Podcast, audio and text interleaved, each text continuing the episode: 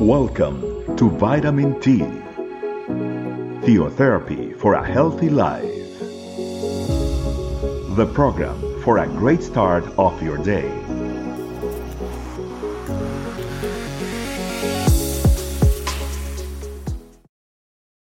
Hi, family. Welcome to another Vitamin T.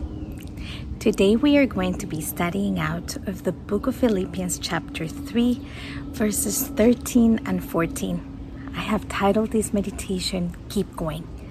Don't give up.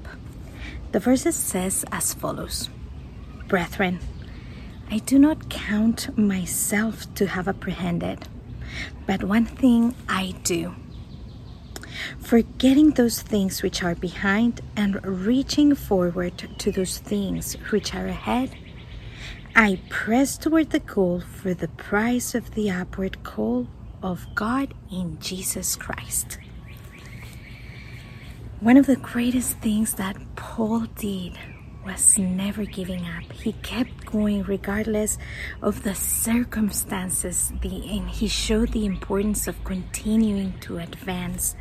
We all have a list of uh, things that we have carried and that we have given the hand of God in the hands of the Lord when we received Him. The list may be very long, it may have been short.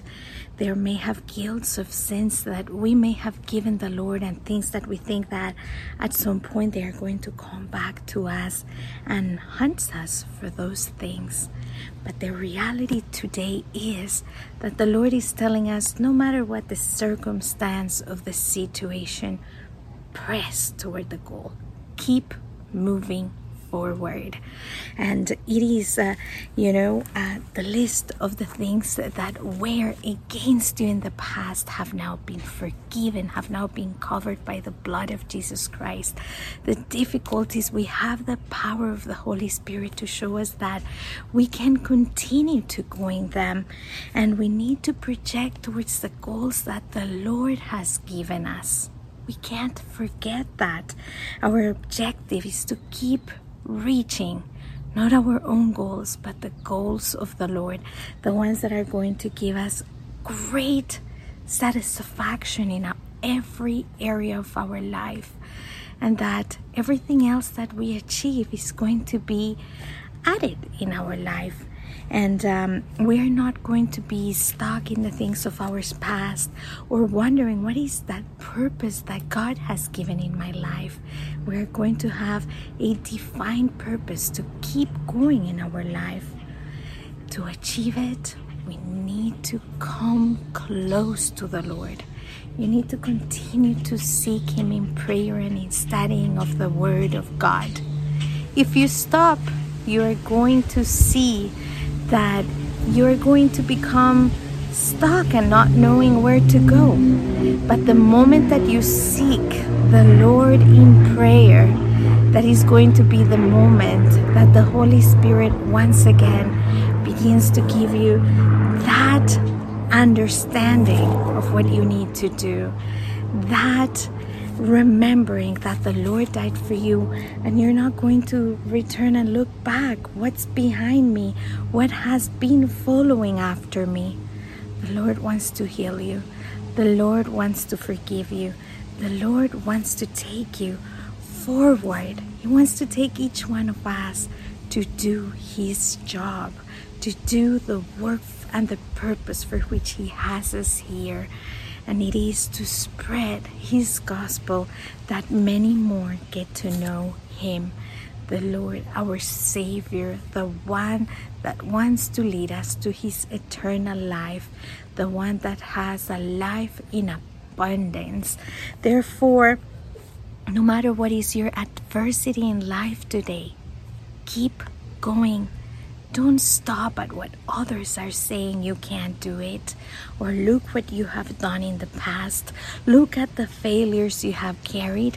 Keep going. The Lord is with you. Advance no matter what the obstacles are. Because the Lord is the powerful, almighty, all knowing, omniscient that can do miracle signs and wonders when you purpose yourself. We are a family church that believes in the miracles of the Holy Spirit in our life. Let's put them to work in us by keep pressing forward and doing what Paul once said. I have not achieved it yet. I have not reached the goal yet but I have continued to move forward. I have not stopped. I have not pretended that I already reached the highest place or that I am the most. Though he was a great, great man of the Word of God, that we have so much to learn from him. Yet he was honest enough to say, I have yet not reached at all. Writing pre- from prison, he tells us, I keep moving forward. And yet, so many circumstances that he was living, he was able to teach us that he kept pressing towards the goal, a goal that has the price of the upward call that the Lord has given us in Christ Jesus. Let's pray. Thank you, Father, for giving us the opportunity to not look back anymore, but look forward in your name, to have a purpose in life, to share your word to be able to no longer be looking at our past, at our mistakes, at our sins, and at those things that kept us stagnant once and once more, but to have the opportunity to keep moving forward for your purpose, the purpose for which you have called us into your presence. Thank you, Father. We praise you and we glorify you on this day. We exalt you and we ask that you give us wisdom to continue to do and to share the gospel of the Lord and to do the work that you have called us to. We praise you, we glorify you, and we exalt you, Lord Jesus, once more. Amen. Thank you, family. We see you in another Vitamin T. Bye bye. Thanks for joining us. Remember, the Vitamin T can be found in audio video, and written versions in our website, estecamino.com. We'll be waiting for you tomorrow for your daily vitamin T. Theotherapy for a healthy life.